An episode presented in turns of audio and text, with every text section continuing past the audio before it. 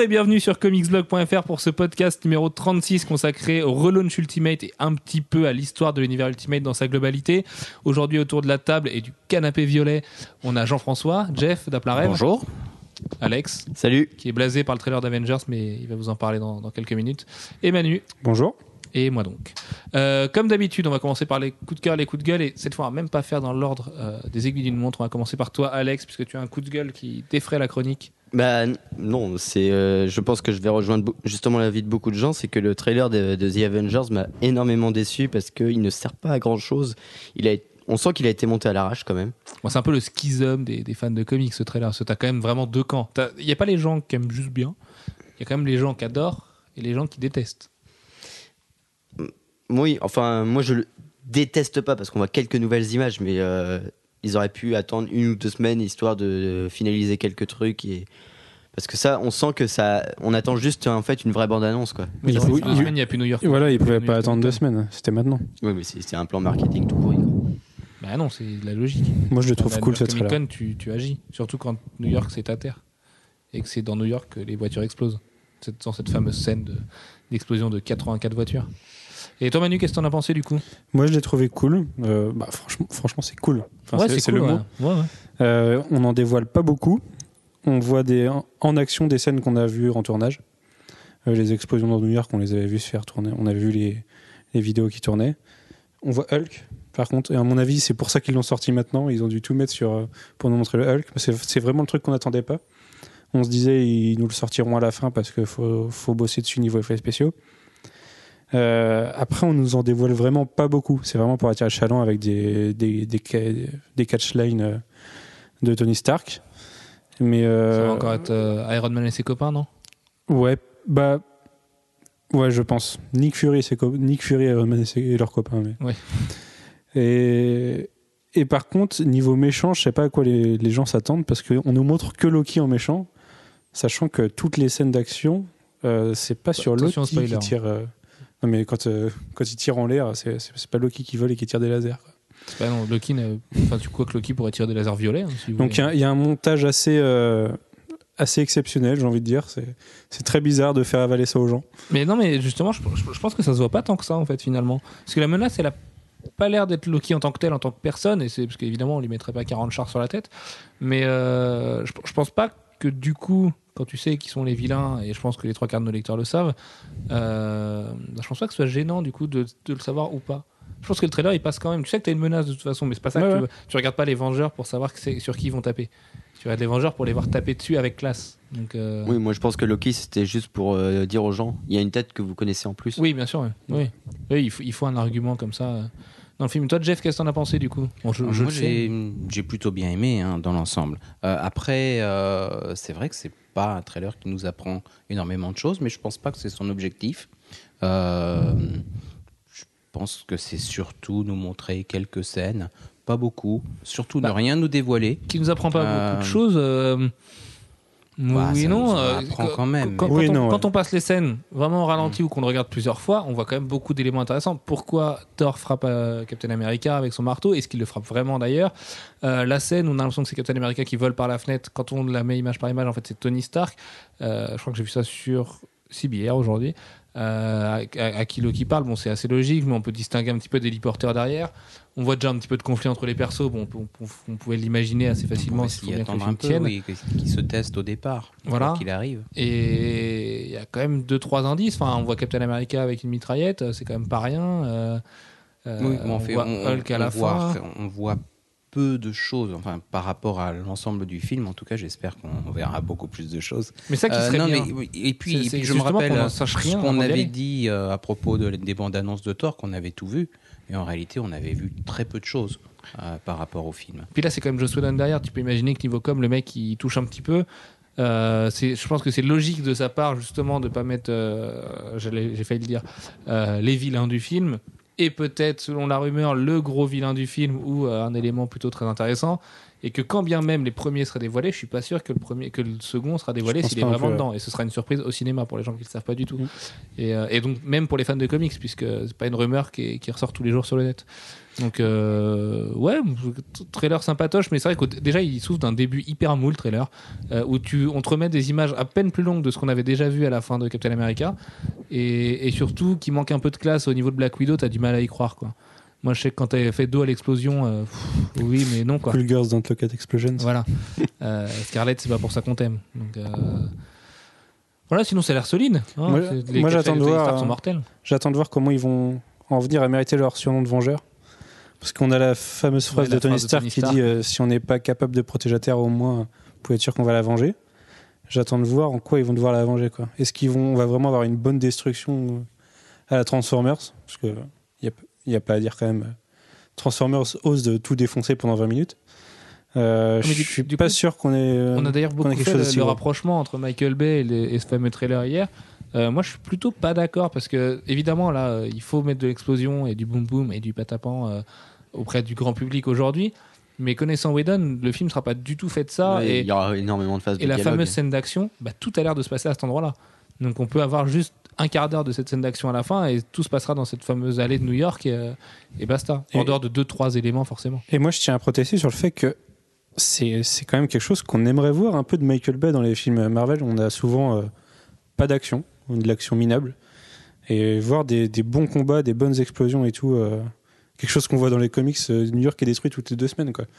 On a Euh, un- ça- un- des bons combats, c'est pas, c'est pas forcément du bon Michael Bay. Ouais, Moi je sais non, que j'ai mais- pas envie de voir du, des immeubles qui s'effondrent et des explosions et de la dynamite partout. J'ai plus envie de voir euh, un espèce de, de revers de, de Mjolnir dans la gueule de. euh, non, non, non, on n'a pas le droit de le dire. euh, à la fin du film ou un- une combinaison à 3 ou un truc un peu intelligent, enfin qui demande un petit peu de chorégraphie. Ou le de combat des. Ultimates contre Hulk dans les, dans les Ultimates. Voilà, 1, quoi. par exemple, voilà, qui est intelligent de combattre en équipe. Et d'ailleurs, ce qu'on se disait en off, euh, ce qui manque à ce trailer et qui l'aurait rendu vraiment bon, ou vraiment très bon aux yeux des gens qui l'ont déjà bien aimé, c'est de voir toute l'équipe ensemble. C'est de les voir à côté, quitte à avoir une pause un peu kitsch, mais voir que les Vengeurs sont ensemble. Là, on a l'impression que c'est vraiment Tony Stark et ses copains, euh, ils se réunissent. La fameuse scène où on C'est les voit ensemble. pour soi aussi. hein. Ouais, mais Euh, c'est Justement, c'est pas le but des Vengeurs. Et la fameuse scène où on les voit ensemble, c'est la scène qu'on voit déjà à la fin de Captain America. Donc on sait que dans l'héliporteur, à un moment T, euh, il va se passer ça, ils vont se, re- se rejoindre là. Mais si c'est pour que tout le monde aille faire sa popote après euh, dans le bout du monde et que Tony Stark euh, survole vers Manhattan pendant que Thor et Captain America ils font leur truc, ben voilà, c'est pas, c'est pas forcément de ça qu'on a envie. Mais justement, au final, dans le trailer, il nous montre quoi? 3-4 scènes du film. Ah oui, il y a Il y très peu de choses. beaucoup plus et que très scènes dans très le film. De courte. toute façon, hein, le film vraiment n'est pas très très hein. euh, Ouais, ouais, c'est sûr. Il y a eu du tournage en secret. ouais. euh, On a des séquences au ralenti. euh, enfin bon. Enfin, ça, les séquences ralenties, c'est pas forcément ce qu'il y a de mieux. mais- Oui, ça reste pas des trucs. Non, mais moi, je pense que Le, le trailer est quand même grand public friendly. Quoi. De toute façon, euh, on jugera sur place, encore une fois. hein. Et encore une fois, faut peut-être pas non plus s'attendre à un chef-d'œuvre euh, intellectuel ou, Oui, bah oui. ou un- juste un chef-d'œuvre de réal avec les Vengeurs. Ça va être un bon, un bon film popcorn. Et puis, euh, si, si on veut réfléchir, comme un lecteur du site, Dark Knight Rises sera sûrement un petit peu plus élevé que ça euh, en termes de, en termes de réflexion. Oui, mais c'est pas la que- même, euh, c'est pas la même optique de Et film. voilà, c'est pas la même- c'est même pas la même visée, c'est pas la même optique et tout. hein, Je suis assez d'accord. Euh, un petit coup de cœur quand même, Alex? Oui, l'annonce de Point One, du coup, où on, on a une sacrée bonne brochette d'auteurs, que ce soit scénariste ou dessinateur. C'est une bonne nouvelle? Ouais, ouais, ouais. Parce que j'ai l'impression, pour le coup, qu'ils ont bien concerté euh, le futur. euh, Enfin, faut- je veux pas être médisant envers certains auteurs qu'on aime beaucoup, hein, mais euh, c'est pas non plus, euh, pas non plus du 5 étoiles, quoi. C'est, t'as, quelques très bons auteurs, tu sais qu'ils sont là pour faire vendre le truc. Tu peux imaginer que c'est plus Chris Yost et David Lafemme qui vont s'occuper du résultat final. Mais Yost est très bon. Bon, oui, non, là- mais c'est ce que je dis. Mais c'est pas Ed Brubaker. Ouais, ouais. D'accord, mais voilà, c'est on a au moins une chorale euh, scénaristique. euh, ce qui a comme Mais ce serait pas mieux de voir juste les 5 architectes? Ça, euh, je pense qu'ils nous le réservent pour plus tard. Oui, peut-être, il y a des chances. Et, le- et le- les fameux teasers d'Adam Kubert, enfin des teasers des couvertures de Nick Bradshaw, Adam Kubert, qu'est-ce que, qu'est-ce que ça te dit? Qui c'est ce Scarlet Spider- Spider-like euh, Qui c'est ce mec qui ressemble à Azrael euh, Mais euh, euh, version Lidl c'est comme le, le fameux Tanarus et tout. euh, je pense qu'ils sont en train de nous faire un, un- une espèce de, de gros changement euh, post euh, post Fear Self, mais euh, je suis pas sûr que ce soit un À mieux en courte fait. durée. hein. Ouais, ouais, je pense que c'est. Ça euh, serait très étonnant. jusqu'à que- 2012, quoi, jusqu'au fameux gros que truc. Tanarus euh, survivent euh, au, à Avengers, le film. Oui. Tout simplement parce Oui, que bah oui. Thor doit revenir. Oui, bah Quoi qu'il arrive. le En admettant Est-ce qu'il que Thor s'en va vraiment? C'est pas sûr. Ouais. Thor, devient, Thor devient mortel, peut-être. on, on en saura plus dans une semaine avec Fear Itself. Ouais. Euh, Manu, petit coup de cœur, petit coup de gueule? Alors, coup de cœur, euh, bon, vous savez, je suis fan de DC, je suis fan de Lego. Il y a les Lego DC qui sortent. Euh, on a eu plusieurs aperçus de package euh, qui, moi, me bottent bien pour le prix. Ça, ça permettra d'avoir des, des bonnes figurines à prix beaucoup moins cher que ce qu'on voit en ce moment. Globalement, en ce moment, c'est assez inabordable. Donc voilà, c'est c'est mon petit coup de cœur. ça assez cher, moi, justement, perso. hein. 70 euros la Batka. Mais T'as vu, les, t'as vu la, la Batmobile actuellement à combien elle est toute seule? 350 euros quoi. en Lego? Ah oui En Lego? Ah oui, d'accord. Ah oui, mais euh, en, en voiture-voiture, elle est moins chère que ça. hein. Oui, ça, oui. Enfin, sauf En- celle en- de Tim Burton euh, qui, vaut, qui coûte un bras, là, le- la fameuse Master Replica de, de la voiture version Batman de Tim Burton euh, qui coûte super cher et même la coque coûte super cher. Enfin, c'est un, c'est un truc. Bah, euh, après, ça dépend. Si tu le prends en résine, effectivement. Oui, voilà, c'est celle-là dont je parle. Oui, oui. La version Oui, ultra d'accord, deluxe, machin. Oui, non. Et Non. du coup, j'attends de voir ce qu'ils vont sortir côté Marvel aussi. Oui, Ah oui c'est vrai que du coup, on a eu que d'ici. Bah, Peut-être des news à New York. euh, hein, encore une fois, on le répète, mais ce week-end, euh, connectez-vous sur Comics Blog. Il risque d'y avoir quelques petites infos quand même. On imagine que New York va être un beau, beau déluge. On a eu pas mal de trucs déjà pour l'instant. Beaucoup de, de préparation par mail. On reçoit au moins 30 mails par jour de- pour nous dire attention, à New York, on va annoncer des trucs euh, de tous les éditeurs d'ailleurs. Il n'y a que d'ici qui s'en fout. hein. Mais de toute façon, New York, la New York Comic Con, c'est le fief de Marvel. Donc euh, voilà. On peut imaginer que la présence de Kevin Smith euh, à New York ne soit pas fortuite et qu'il n'y ait pas juste sa réunion avec Jason Lewis. Qui de toute soit- façon, DC c'est va plus annoncer le bilan de son relaunch que euh, ce qu'ils vont annoncer par la suite, quoi. Oui, c'est Il sûr. doit annoncer aujourd'hui. le bilan. Enfin voilà, avec la- le top des ventes. euh, Enfin, le top des ventes est juste hallucinant d'ailleurs chez DC. hein. Donc, euh, de, de tête, ça 17, faisait, euh, 17 des 20 premières ventes. Ouais, ça 17 des 20 premières ventes. Aujourd'hui, on a eu les chiffres. euh, Batman euh, au-dessus de 200 000, euh, Justice League au-dessus de 200 000, Action Comics au-dessus de 200 000. euh, Aquaman et Flash qui font partie des meilleures ventes. Justice League au-dessus de 200 000 pour septembre. Parce qu'en août, c'était 300 000. Donc, cumulé, c'est 500 000. Non. Si. Non, non. si, le- si, euh, sur les, chiffres de vente euh, d'août, du mois d'août, euh, Justice League était au-dessus de 300 000. T'es sûr de toi? Oui. Fais gaffe parce que je l'ai sous les yeux. alors. C'était 271 000, je crois. Hop. Alors, je l'ai- je l'ai pas tout à fait. Quoi qu'il arrive, hein, de toute façon, c'est des chiffres énormes. Et, euh, et ben, le relaunch d'ici, au moins en termes commerciaux, est vraiment une, euh, une sacrée réussite. Et puis un, une énorme claque à Marvel. Mais pas rien Sur qu'à. Marvel. hein, sur on verra pour la suite, mais sur septembre. Euh, après, Et surtout, ils ont mis une claque à Marvel sur les, sur le, les ventes, mais sur le chiffre d'affaires aussi. Alors qu'ils Mhm. vendent à- quand même à à moins un, cher. ca- à un quart moins cher que Marvel euh, globalement. Ah, et puis, euh, ben, ça a aussi écrasé les autres euh, grosses sorties euh, comme euh, Buffy saison 9, euh, qui, euh, du Buffy saison 8 avait été première des ventes euh, à l'époque euh, et l'avait été pendant plusieurs mois de suite. Euh, là, Buffy saison 9, euh, avec le tombant le même mois que le relaunch de DC, euh, ça a pris une grosse claque. Bon, Dieu sait que j'aime Alex, mais euh, c'est 250 000 tout cumulé, Justice League. Et c'est déjà gigantesque. Et du coup, c'est à peine plus que Batman, ce qui est assez rassurant, parce que Batman est vraiment un titre euh, exceptionnel et on a très très très hâte de décoller le numéro 2, qui arrivera en même temps que le numéro 2 de Justice League, justement. Et, Euh, et justement, mon, mon coup de gueule est sur un titre Batman. bah, Vas-y. Parce que autant j'avais euh, j'avais pesté contre Green Arrow 1, autant le 2 montre qu'il faut revenir le mois d'après pour, euh, pour voir que ça peut, ça peut s'améliorer. Et bah, Detective Comics, c'est à peu près la même chose dans l'autre sens. Le 1 était plutôt bon, et le 2 est une purge totale. C'est c'est très mauvais. Ah, Euh, Une purge totale. Tu peux pas dire que c'est une, Si, c'est purge, une totale. totale. Si, si, c'est quand même le moins bon titre de la semaine dernière. Bon, on fait, on fait un mini point New 52 juste après, mais euh, non, moi je suis. Enfin, on en a assez parlé en off, hein, Alex, mais euh, non, voilà, tu, tu laisses pas les, ton lecteur sans les réponses du cliffhanger, ce qui du coup est une fuite en avant pour avouer que finalement, non, il s'est rien passé et on, je vous ferai découvrir dans 4-5 numéros quand ce sera un petit peu tassé que tout ça c'était vraiment que de la bullshit. Euh, là, c'est à peu près pareil avec le cliffhanger du 2 auquel on croit pas du tout. Enfin, non, c'est quand même hyper faible. En plus, au dessin, Daniel a rarement été aussi pauvre sur Ouais, Batman, pauvre. qui maîtrise quand même à mort. C'est quand même bien attristant après un numéro 1 qui avait en- engagé beaucoup, beaucoup de monde. Mais tu n'as pas de micro, donc tu peux pas te défendre. Euh, Jeff, coup de cœur, coup de gueule Tu te défendras Euh, après, Alex. Coup de cœur, coup de cœur. Euh, on va dire coup de cœur Action Comics 2, qui était vraiment très sympa. Et qui confirme euh, d'ailleurs jusqu'au numéro 8 qu'on va être sur des runs, sur des arcs de deux numéros à chaque fois. Sur des actes de numéros. Oui, parce que c'est Andy Bah Kubert ça qui va faire les numéros se 5 finit et au deuxième, 6, quoi. Mhm. avant de relaisser la place à Rax Morales. Et on sera encore sur des numéros d'une trentaine de pages jusqu'au numéro 8, ce qui est donc une bonne nouvelle. Et Cool. que, hein, que Bert remplace Morales pour quelques numéros, c'est une très très bonne nouvelle. Ah oui, c'est surtout le niveau Kubert. C'est Andy C'est ou Andy. Non, Adam. Adam est occupé chez Marvel en ce moment. Oui, c'est vrai.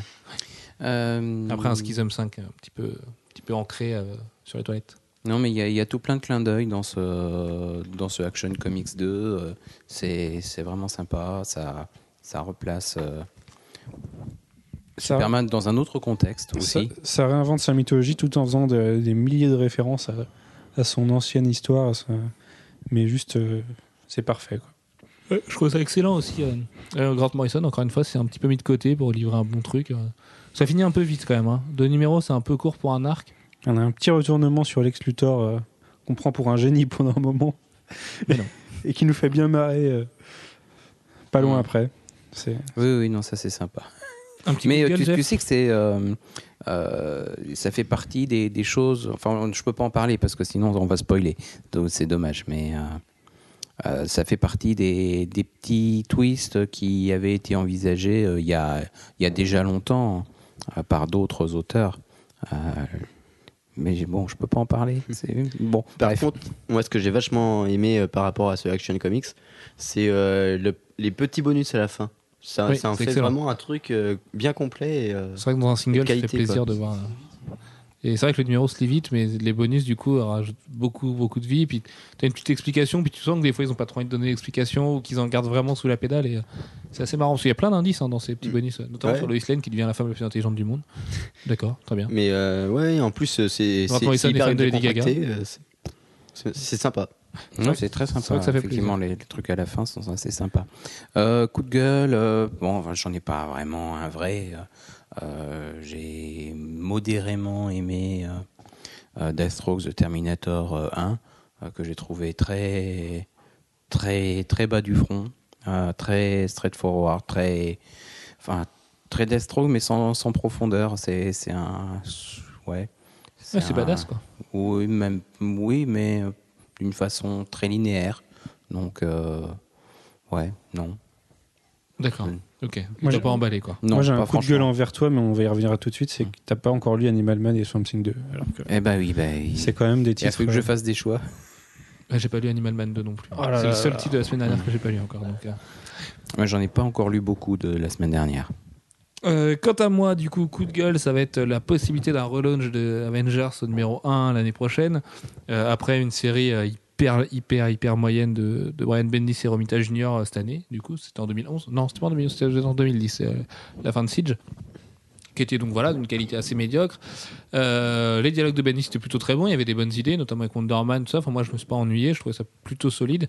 Ouais, mais Euh, c'était desservi par un Romita qui était au, au- au summum de sa méforme. Enfin, c'était c'était vraiment, vraiment, vraiment moche, on peut le dire. Et là, du coup, euh, au moment où un film Avengers va sortir, où les gens envie de voir du beau, un truc qui claque, on a Adam Kubert qui est en train de végéter euh, devant sa table à dessin et qui fait un peu n'importe quoi, du coup. Et on va nous mettre Mark Bagley à la place. Euh, moi, ça me gêne vraiment. Pas que j'aime pas trop Mark Bagley. J'adore ce qu'il a fait sur Ultimate Spider-Man. Euh, Je trouve que sur Trinity, c'est un petit peu fourvoyé. Voilà.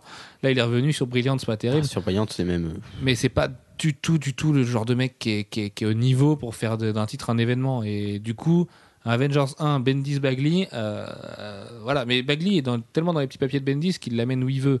Et du coup, euh, parce que c'est pas, c'est c'est pas un mec qui marche. Ouais, ouais, c'est un mec de qu'il aime bien, quoi. Oui, Mais, voilà, euh, c'est ça, c'est son pote. Et, et du coup, il le traîne. Et pff, euh, j'aurais quand même préféré voir un truc un petit peu plus rock'n'roll au dessin. Quoi. Ben, Ouais, malgré tout, entre Bagley et Romita Junior, euh, je choisis Bagley tous les jours. Certes. Euh, parce- en tout cas, en ce moment. Euh, Alors, en ce moment, oui, parce que sinon, euh, c'est quand même pas non plus le mec background derrière. Enfin, non, mais Il y a un savoir-faire que Romita Junior a que Bagley n'a pas.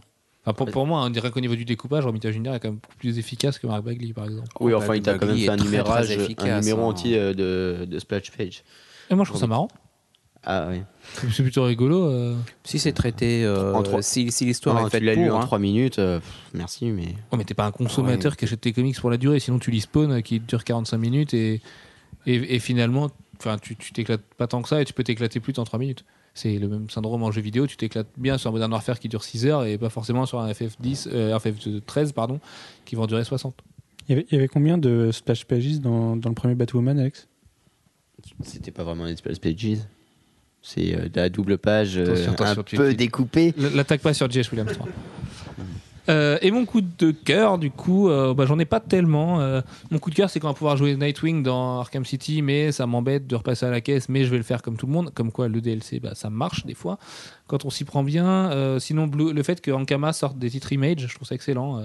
parce que oui, il reste des titres qui sont publiables en français. Ankama le prouve avec Blue Estate, qui sort, dont le numéro 6 est sorti en VO aujourd'hui, qui est une bonne série de crimes, de polars, de genre de choses. Et puis, sinon aussi, les extraits de Batman Year One. Alors, moi, ça me fait triper que euh, tout le monde euh, traite euh, Starfire de slut comme c'est pas permis. D'ailleurs, pendant ce temps-là, Batman, dans ses titres, se permet d'avoir six conquêtes et ça choque personne et ça, reste Starfire la catin.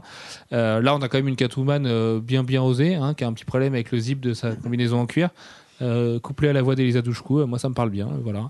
Du coup, puis le, le reste de l'animation est plutôt solide. Gordon est pas mal. J'ai vraiment hâte de le voir, du coup, ce Batman Year One, et ça fera que confirmer le fait que la semaine prochaine euh, aura de très très fortes allures d'homme chauve-souris, n'est-ce pas? Euh, Sur ce, on va faire un petit point de New 50 tout tant qu'on y est. Avant de commencer avec le thème du jour, on va vous parler de la semaine dernière parce que forcément, c'est pas parce que l'événement était le mois dernier qu'on va lâcher sur le deuxième mois. On va continuer à vous parler des numéros 2, 3, 4 encore un petit peu. Euh, sauf qu'on va être un petit peu plus sélectif. Par exemple, Static Shock, à part vous dire que c'est à la peu daube. près au même niveau que le premier. euh, on va pas s'attarder plus que ça. Euh, Red Lantern, parce que moi il m'a bien touché. Qu'est-ce que vous en avez pensé? Manu Je trouvais que c'était un peu une relique du 1. Toujours, euh, toujours, toujours Atrocitus qui a ses doutes. Ouais, c'est ça, mais du coup c'est cool. Mais ouais, mais après le 1, on s'attendait à autre chose.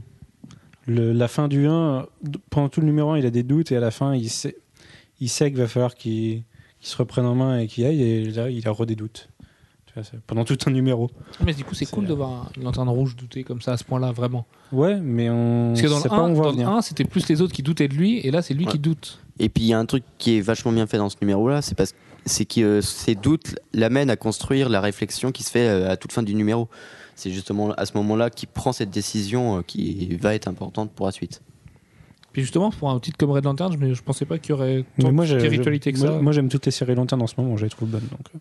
Puis depuis toujours, finalement. T'es un peu un fanboy de l'univers cosmique de DC. Ah, pas toujours, pas toujours. Euh, allez, vite fait, on va parler de Condor et, euh, et sa copine Signe. Euh, Hawkendove 2, avec un- une magnifique performance de Rob Liefeld. Oui. Euh, oui. Bon, bah, il y a des avatars qui se multiplient. Hein un peu comme Euh, les Power et il y, a des- il y a des avatars qui vont traquer les avatars. Ou des traqueurs d'avatars qui vont aller traquer d'autres Bon, avatars. pour euh, couper court euh, à ces horrible. avatars. Autant le 1 nous avait, euh, on avait été agréablement surpris parce qu'on s'attendait à une daube. Autant le 2, bah en fait revient à ce qu'on attendait de lui quoi. Niveau scénaristique, c'est affreux. Et, euh, Je Bon, dirais, j'irai pas jusque là. euh, J'irai pas jusque là. Non, non. euh, par soupe, contre, hein. euh, euh, ça paraît un peu facile. En Ah oui, gros, totalement. euh, il y, a, il y a 140 200 avatars différents. Euh, il suffit de- d'en traquer un pour pouvoir en attraper un autre. Euh, bon, c'est c'est les Pokémon. bizarre. Pokémon, ouais. Euh, Omag 2, qui moi perso m'a complètement déçu parce que j'avais adoré le premier et le et le- le- l'imagerie kirbienne. Là, euh, c'est vraiment bâclé, c'est hyper bavard, il se passe pas grand chose.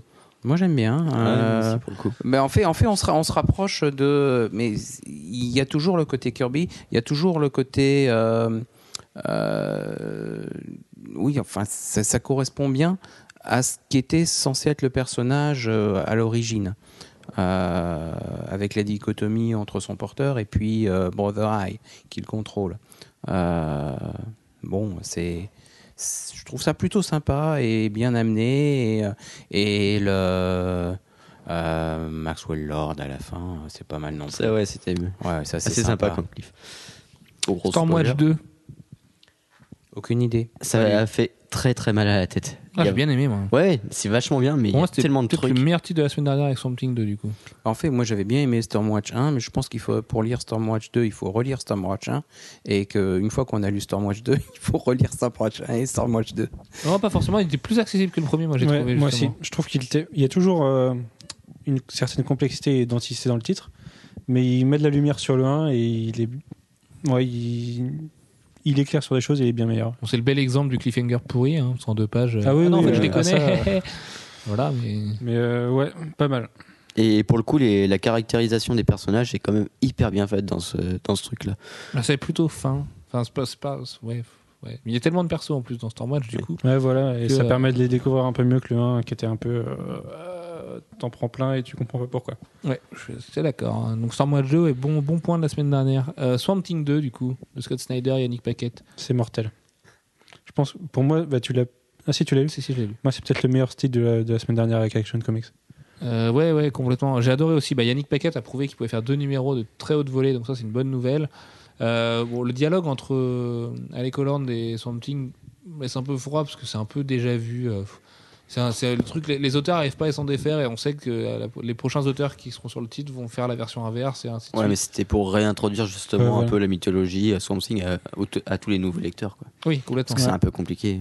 À la Genre, moi qui n'ai euh, pas lu tout le run d'Alan Moore, par exemple. Ouais, bah voilà, c'est ça. C'est C'est- quand t'as lu c'était Alan Moore, parfait pour puis moi. Morrison, puis ce qui s'est fait derrière, puis ça, ça commence à être un peu long, quoi. Mais euh, non, non, mais vraiment excellent. Mais La c'était magnifique et, plus, et ça, ça présage de quelque chose de bon. Et ça doit pas rejoindre Animal Man à un moment. Si, si, si. Et ouais, ça se The sent. Green et The Red, ça, ça, ça se ressemble. hein. Ça, ça se, Il y a, il y a se une fortement. similitude euh, assez, assez violente euh, qui m'a frappé tout de suite. Euh, Qu'est-ce qu'on a eu sinon la semaine dernière? Bon, Action Comics, on l'a dit, euh, très très bon. Euh, Batwing. Qu'est-ce que vous avez pensé? Comme le 1, c'est bon. euh, ouais, c'est c'est plutôt bon.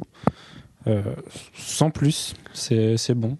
C'est beau, c'est plus beau que le 1. Ouais, c'est plus beau que le 1, c'est mieux, euh, mieux travaillé, moins froid. Quoi. C'est d'accord.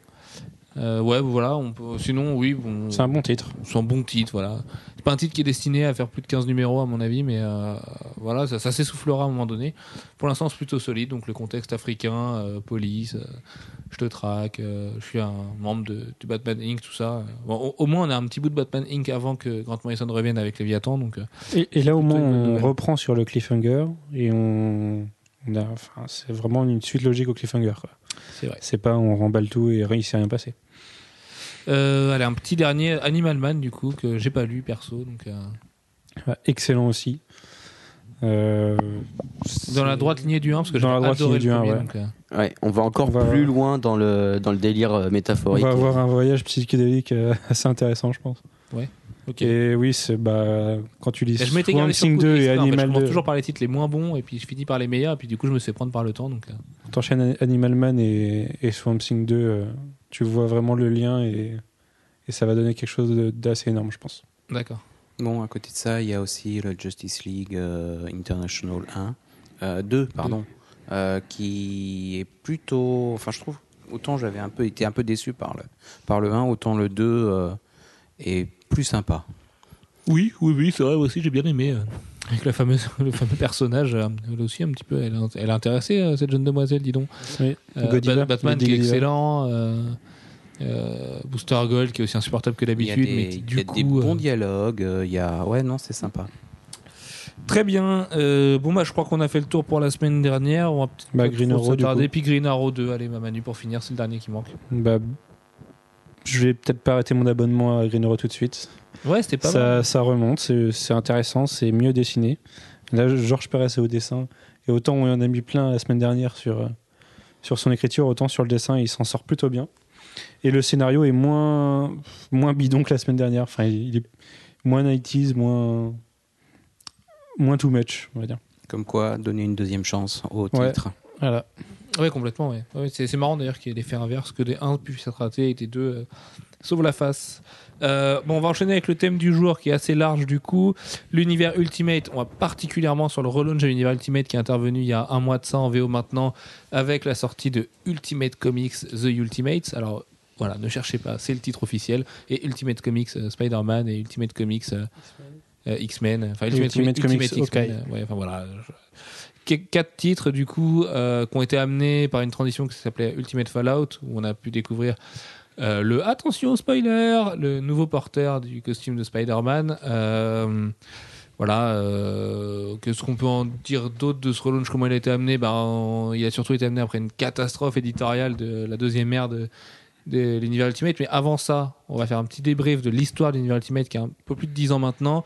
Euh, Manu, comment est-ce qu'il est né cet univers? Bon, je vais faire mon Jeff aujourd'hui. Alors, l'univers Ultimate, ça a commencé euh, en 2000 avec l'idée de créer un. de permettre aux nouveaux lecteurs de- d'accéder euh, aux personnages Marvel sans avoir à se taper euh, 50 ans de continuité. Donc, dans un contexte économique assez catastrophique, Voilà. Marvel qui besoin de relever la face, à Arad qui essaye de trouver des nouveaux projets et qui, du coup, euh, est- s'associe avec Joe Quesada, Brian Bendis et compagnie, qui à l'époque ne sont pas du tout euh, les noms qui sont aujourd'hui. Donc là, ils ont lancé un, un nouvel univers, mais qui, contrairement aux autres univers alternatifs, était fait pour durer et euh, globalement ultimisait, donc euh, mettait à jour les, les- les différents personnages de l'univers Marvel. Donc il a créé d'abord euh, Ultimate Spider-Man, qui, est, qui reprenait euh, Peter Parker à son adolescence, Donc, Brian Bendis et Mark Bagley, justement. euh, qui ont fait 100. Combien 110 100, 100, 111, 110, 111 ou 113, je crois. C'est un record. hein. Ça- ça- peut-être 111, On ouais. n'a jamais fait plus que ça. 100 Oui, ils numéros ont dû ensemble. battre le record de Kirby. Ouais, Oui, oui, ils l'ont battu. battu. Mais c'était 100, je crois. voilà. C'était le but. hein. Je crois que Kirby, ça devait être 102 ou 103 numéros de Fantastic Four d'affilée.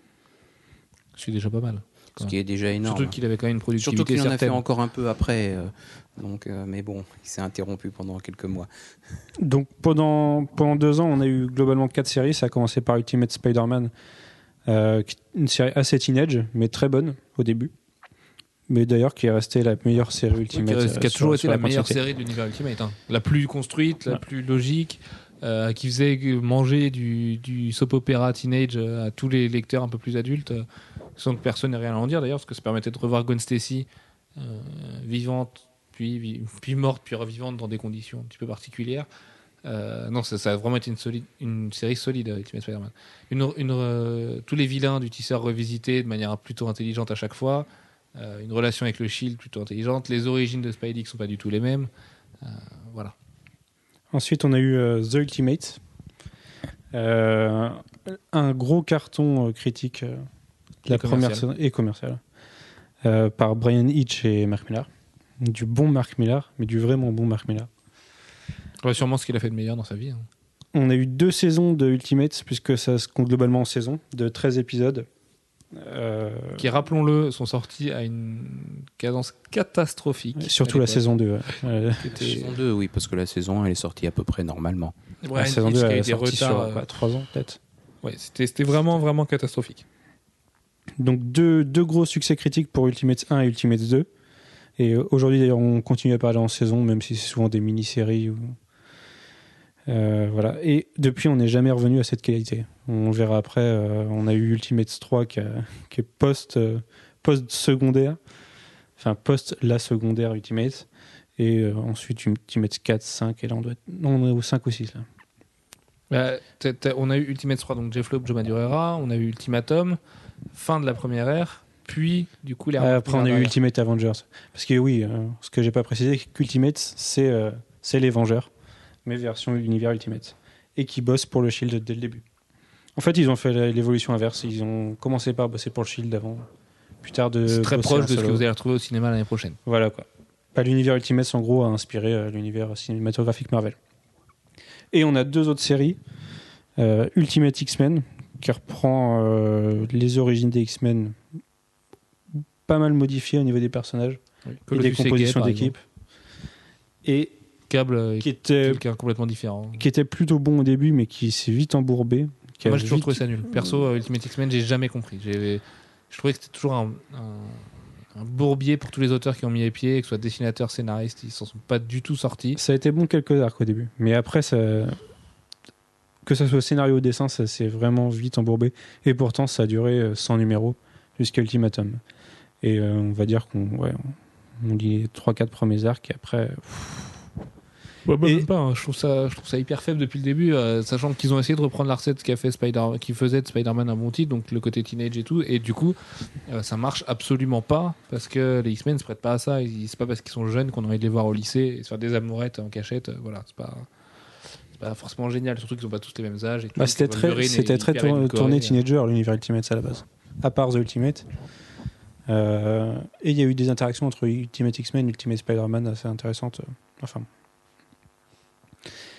Et enfin Ultimate Fantastic Four, et qui là par contre a été, on va dire, beaucoup moins bien apprécié. Du... Ouais, c'est pas du tout un succès, un succès Ouais. public. Bah, Euh, moi, j'ai trouvé ça pas mal du tout, perso. Le début, après, ça dépend, ça dépend quels arcs. Ça a lancé tout l'univers zombie euh, Oui, ça, ouais. Marvel. Les, les fameux Marvel Zombies viennent de, viennent de l'univers euh, de Ultimate Fantastic Four. Rien que pour ça, dit Alex, on pourrait condamner cette série. C'est Bah, une série qui, a, duré, seule, hein. qui a duré 60 numéros quand même aussi. Qui s'est un avec l'univers euh, Supreme Power aussi, hein. ça vient de la série.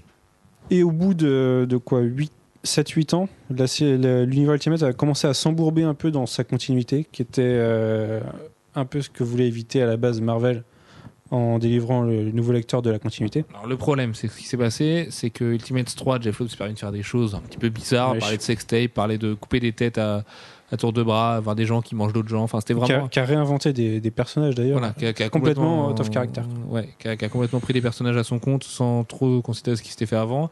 Euh, ça a donné l'arc le plus beau qui soit, parce que Joe Madureira vraiment au top de sa forme. euh, bah, je, je pense qu'on peut le dire, on peut détester Ultimate 3, mais ça reste au niveau de dessin une espèce de claque incroyable. Euh, S'en est suivi Ultimatum avec David Finch, où là il a tué à peu près la moitié de l'univers, se de disant façon que ce assez serait terrible. la fin de l'univers Ultimate, on y a tous cru. Et finalement, Marvel s'est dit bon, bah, c'était un petit peu pourri, euh, ça a beaucoup, beaucoup gueulé. Il y a des groupes Facebook, c'était le début de Facebook à l'époque, avec des groupes, euh, euh, s'il vous plaît, empêchez Jeff Loeb de détruire l'univers Ultimate, enfin, ce genre de choses. À partir Euh, du moment où il a mis sa main dessus, il l'a détruit. oui, c'est ça, mais c'est une... oui, c'est sûrement ce qu'il a fait de pire d'ailleurs, Jeff Loeb, dans sa carrière. Et du coup, euh, Marvel euh, s'est mis au défi de récupérer l'univers après ça. Donc là, on a eu une première mort de Peter Parker, ça. euh, notamment, Qui n'était pas vraiment mort. qui n'était pas vraiment mort, mais ça on le découvre plus tard. Et du coup, qui est devenu aimer des gens. Oui, oui, c'est vrai, oui. oui, oui. Même euh, de Jonah Jameson. Et de Jonah Jameson. Et ça, une- ça aura une importance euh, plus tard dans, pour l'introduction de la troisième ère, du coup. Euh, donc, cette secondaire, Mark Millar et ses copains sont arrivés. On a dit, bon, bah, on prend les mêmes, on recommence.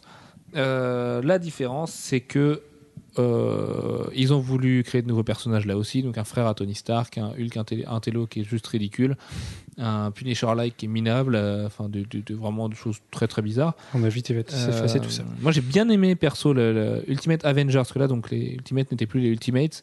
Euh, ils sont devenus les Ultimate Avengers. C'est bien deux équipes différentes parce qu'il y a les New Ultimates aussi à côté de Jeff Loeb et Frank Cho qui sont plutôt moyens euh, de leur côté. Au niveau des séries aussi, on a eu Ultimate Spider-Man qui a continué sur sa lancée, de Brian Bendis qui a introduit David Lafuente et Sarah Pikeli qui est aujourd'hui dessinatrice du titre. Euh, donc encore toujours aussi teenage, voilà, encore plus, même teenage qu'avant. Et là, qui, une- qui réunissait des personnages des X-Men, des Fantastic Four. Voilà. Du coup, Qui réunissait le bon, en fait.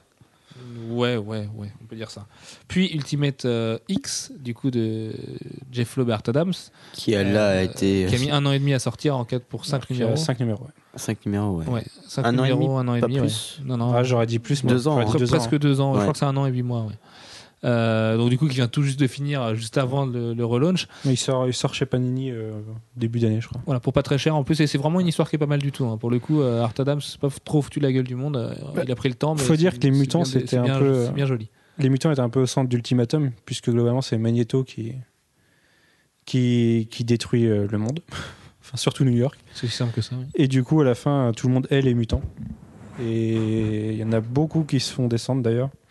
Et la, et la suite, c'est bah, c'est la Ouais, chasse voilà, aux mutants. le- les mutants sont traqués. On le voit aussi beaucoup dans Ultimate Spider-Man avec Kitty, notamment quand elle est en Mhm. cours. Euh, donc les Ultimate Avengers, euh, qui ont été d'une qualité très très discutable. Aujourd'hui, on vient de finir le troisième arc en français, euh, sûrement le pire, avec Steve Dillon et des vampires, qui est juste complètement ridicule. On se demande où on est. Par contre, le premier, qui était dessiné par Carlos Pacheco, qui met en scène Captain America et Crâne Rouge. Je sais pas ce que vous en avez pensé, mais moi perso, j'ai trouvé que ça, ça allait. C'était Ça à aurait peu près mérité- dans l'esprit de, de ce qui se faisait avant. quoi. C'était ça. Miller, ça. Ça aurait mérité plus de numéros parce que la fin se finit C'est ça, tellement. ça, ça se finit très vite, ouais. C'est. Mais les origines de Crâne Rouge sont plutôt bien pensées, c'est une Ouais, bonne idée. C'est c'est très bien fait, ouais. Euh, c'est plutôt joli pour du Carlos Pacheco en ce moment, qui est pas forcément dans une grande forme. Euh, ça, ça a débouché à Ultimate Avengers 2, avec euh, donc Lenny Liu au dessin et qui mettait en scène Ghost Rider Ouais. dans une ambiance euh, faussement motard, Sons of Anarchy, euh, série Z, Ouais, mêlé de tractations politiques un peu sombres. puis un peu de voodoo, de Nouvelle-Orléans, ce genre de trucs. Enfin voilà, c'était un peu un fourre-tout, un petit peu indigeste. C'était loin d'être bien, vraiment. C'était plutôt joli, remarque. Voilà, Lenny Liu s'amusait. Et donc après Ultimate Avengers 3, le- la catastrophe euh, Steve Dillon, c'est ridicule. Tous les héros deviennent des vampires et se mangent entre eux. Enfin, c'est vraiment minable. Il y a un cliff à chaque Euh, page. le, le twist, c'est que Captain America a une super ré- régénérescence qui, l'empêche de devenir un vampire à long terme et qui du coup venge tout le monde. Enfin non, c'est vraiment ridicule. Euh, Voilà, Steve Dillon est très bon sur ce qu'il fait d'habitude, mais là c'était pas lui qu'on voulait voir. Qui débouche donc sur ce qui va arriver en français Ultimate là? Thor aussi. dans j'y viens juste après Ultimate Thor et Captain America ce qui, a, ce qui va déboucher donc sur euh, Death of Spider-Man donc la dernière série qui est vraiment très bonne euh, dessinée par Lenny Liu scénarisée par Mark Millar qui amènera donc sur l'ère du sur la troisième ère d'univers Ultimate dont on va vous parler aujourd'hui en plus de ça, donc on peut aussi signaler Ultimate Thor et Ultimate Captain America, qui sont deux mini-séries qui reviennent sur les origines des deux Vengeurs. Euh, L'une écrite par Jonathan Hickman, dessinée par, aide-moi Alex parce que j'ai un gros trou de mémoire, oh Carlos. Pacheco. Carlos Pacheco.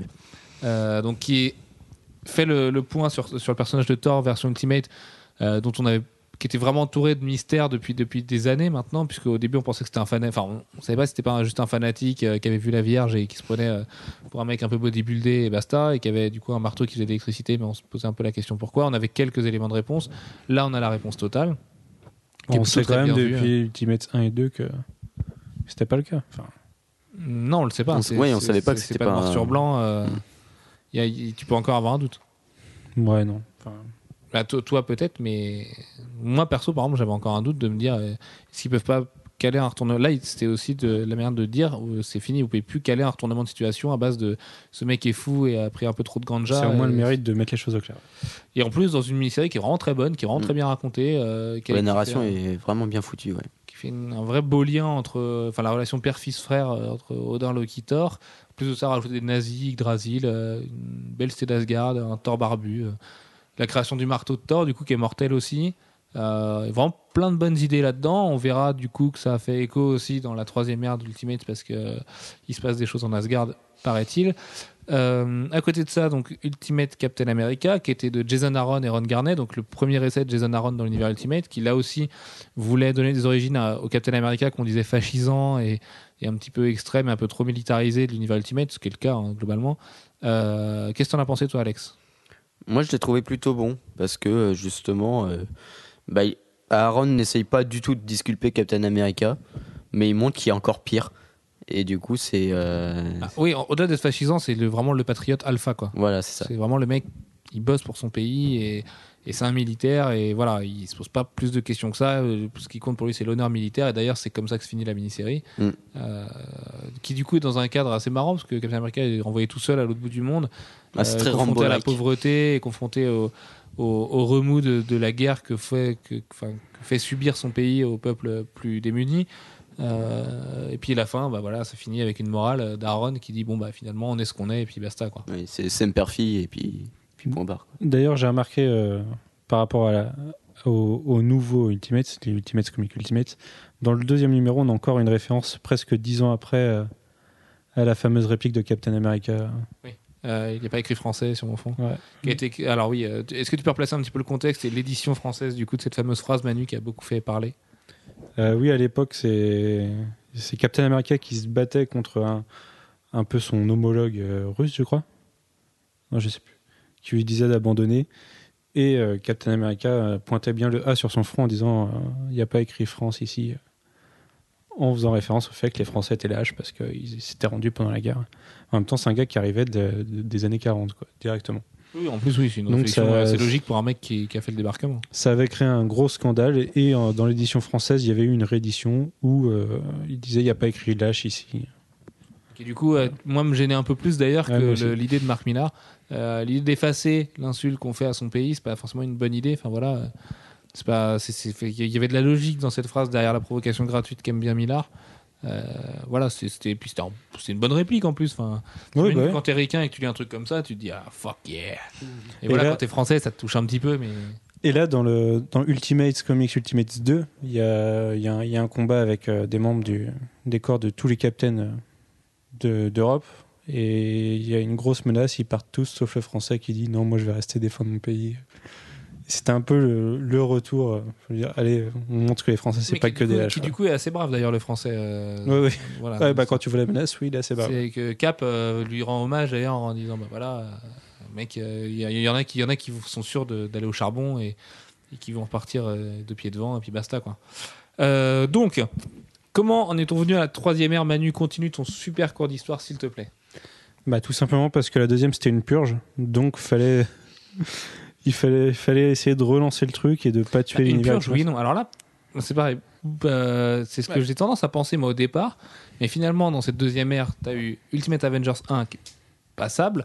Ultimate Avengers 4 qui est un très bon crossover avec Ultimate Spider-Man. Ultimate Spider-Man où il s'est finalement passé pas mal de choses. Euh, Ultimate X qui était plutôt une bonne série. Ultimate Thor, Ultimate Captain America. Oui. Le, Tu as- pro- tu le as- problème, c'est qu'on faire aimer la deuxième ère. non, c'est qu'on retient surtout Ultimates. Quoi. C'est qu'il y a eu Ouais, tellement de choses mauvaises Ouais, voilà. dans cette deuxième ère qu'on c'est que ça a tellement été au ras des pâquerettes avec euh, notamment Ultimate Avengers 3 que du coup on a Et envie puis de les, bonnes choses ont pris du retard à chaque fois, donc on les a eu euh, de façon très diluée. C'est c'est dur de voir quoi. Puis il y a eu le problème de continuité. On a senti pendant toute cette ère qu'ils étaient embourbés avec Ultimatum et que c'était impossible de s'en sortir. En même Euh, temps, il y avait de la flotte partout à New York, forcément que tu étais embourbé après. Merci Alex. Euh, Et donc là, l'idée, ça a été bah, et si euh, ce coup-ci on tuait vraiment Spider-Man et on voit ce que ça donne par la suite. Exactement. Alors après, euh, cela après qu'il y a un an, on utilisait encore ce relaunch en et si on recommençait l'univers Ultimate de zéro? Et si on vous donnait une fin et si on le recommençait de zéro? Ce qui fait Ou- pas le cas. Ou et si on recommençait un autre univers du type Ultimate, on lui trouvait un autre nom bien vendeur et, euh, et on arrêtait ça? Finalement, c'est pas le cas du tout. On est juste sur la suite directe de cette secondaire qui est le mais la suite directe de la première. Donc on est dans un monde euh, partagé avec une vraie, une vraie continuité. Et c'est ça qui pose encore problème aujourd'hui. Euh, alors pour faire simple, ce relaunch a démarré euh, à la fin d'Ultimate Fallout 6, qui était une mini-série qui est sortie une fois par semaine, qui faisait justement le, le point, euh, qui prenait le bilan de ce qui se passait à chaque coin de l'univers Ultimate et qui le remettait sur les bons rails pour préparer ce relaunch. Donc le début était écrit par les auteurs de la secondaire, puis c'était fini par Nick Spencer. Et là, on récupère un vrai, un vrai Hulk, un vrai, un Voilà. vrai Tony Stark. Ça permet de, voilà, de récupérer Tony Stark et des persos phares du truc, et donc du coup euh, d'effacer un petit peu le frère aussi de Tony Stark. Euh, et des persos, euh, des persos poubelles qui ont été créés par Mark Millar, qui étaient en manque d'inspiration ou qui avaient. D'ailleurs, on, a eu des- de- on a eu des mini Iron Man aussi, dont on n'a pas parlé, mais qui n'étaient pas géniales. Oui, c'est vrai, les mini Iron Man n'étaient pas terribles. ouais. Mais, euh, je me souviens d'une mini avec Pasquale Ferry notamment qui n'était pas Ouais. terrible du tout. Euh, donc du coup, euh, d'Ultimate Fallout a découlé Ultimate Comics 2 Ultimates 1. Est-ce que tu peux présenter la série et ses auteurs un petit peu? Ultimates? Alors, c'est Jonathan Hickman. Et au dessin, c'est. euh, Et dire, c'est là, il est croate et c'est un ex-sniper. Allez, en trois briques. J'ai pas, j'ai pas de mots, j'arrive pas à trouver de mots. Il est, il est un peu grand, il est un peu gros. Et il boit beaucoup. Et il boit beaucoup. il boit ouais, j'ai beaucoup complètement trop. perdu là. Et ça Beach. Ok. Avec des magnifiques couvertures de Karen Andrews, mais on y Oui, reviendra euh, sur les couvertures un petit peu plus tard dans le podcast. Mais pourquoi ces couvertures? Euh, oui, pourquoi les couvertures de Karen Andrews Ouais, Ce sera la question, la question bête de la semaine. Et donc, Ultimates, euh, c'est très lié à Ultimate Comics Okai, qui est une euh, mini-série en six parties. Également écrite par Jonathan Hickman. Voilà. Dessiné C'est par même- Rafa Sandoval, qu'on a vu sur Ultimate Doom, autre très bonne, enfin, autre très bonne trilogie euh, de la secondaire d'ailleurs, qui mettait en scène euh, Ultimate Spider-Man et des membres restants, et d'ailleurs des membres restants de l'univers Ultimate, mais surtout les Fantastic Four et de tout le monde a Red Richards un petit peu, euh, un petit peu mal luné. Et là, c'est du coup, c'est complètement lié. Et globalement, c'est c'est la fin du monde un peu partout. C'est le Shield qui se bat contre trois grosses menaces. Euh, une en Asie, et là, c'est Okai qui s'en charge. Donc, on suit plutôt ça du côté de la série Ultimate Okai. C'est même pas une grosse menace, du coup. C'est que c'est un truc sous-jacent qui se développe à base de virus et bah, C'est voilà. techniquement plutôt Ce- une, qu'on mena- nous bonne menace. Tom Enfin, Clancy à mort. Il faut envoyer un Black Ops avant que, avant que ça dégénère. Plus que ce qui se passe dans Ultimate Comics, The Ultimate numéro 2. Techniquement, ouais, c'est. Enfin, C'est pas pour, pour une certaine population, ça pourrait être assez fatal. Oui, complètement. Non, non, mais ça, ça pourrait. On n'est pas comme avec l'autre menace qui, elle, euh, agit juste. Oui. On a une autre menace en Amérique du Sud, avec là Iron Man euh, qui s'en prend plein la tête, même si c'est pas totalement directement. Et un nouveau Jarvis d'ailleurs qui, qui s'appelle pas Jarvis, mais Oui. William. voilà. Oui, avec un Tony Stark complètement out of character. Alors moi, je veux bien qu'on me dise qu'il a perdu son frère, qu'il est, que lui aussi il est mal luné et ce genre de choses. Euh, oui, mais enfin, Tony Stark reste Tony Stark. Ça reste un playboy millionnaire philanthrope. Euh, il parle pas comme ça à son majordome, quoi qu'il arrive. Enfin, voilà. Il y a des répliques qui sont complètement à côté de la plaque. J'ai trouvé. euh, C'est pas, c'est pas un. Il passe pour un gros blaireau. euh, euh, gosse de riche qui passe ses vacances d'été à Saint-Tropez. Enfin, c'est- je trouve ça plutôt ridicule, moi, perso. Du ouais, coup- on a quand même toujours un peu le côté playboy. euh, je Oui, bien sûr. foutisse, ouais. quoi. Mais là, sa, sa façon. Mais surtout, oui, ce- sa façon, Cette, ouais. cette ligne de dialogue, je trouve un petit peu co- complètement à côté de la plaque. C'est vraiment un connard, quoi. En fait, pour moi, c'est Hickman qui a essayé de se fondre dans le, dans le type d'écriture de Millard, mais Alors qui voilà. n'est pas adapté. Mais parlons-en. Euh, Qu'est-ce qu'on en pense de, ce- de ce titre-là, Alex? Toi, qu'est-ce que t'en as Ça, pensé on n'a pas parlé de la troisième menace. Mais la troisième menace, on en parlera dans le tome, dans, quand on évoquera le numéro 2, du coup. Ne sois pas vexé, Manu.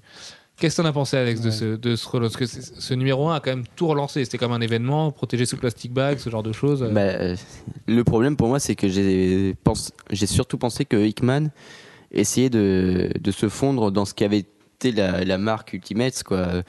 Un, un truc bien badass, qui ose. euh, alors. C'est- pas du tout ce qu'il fait d'habitude. C'est euh, tu lis FF, tu dis Et ça marche pas du tout. Ça marche pas du tout. ouais. Il, il, il sait pas, il a pas le- la science de la catchline euh, Camilla. Il a pas, il sait pas ce qui fait mouche. euh, il est pas aussi grinçant.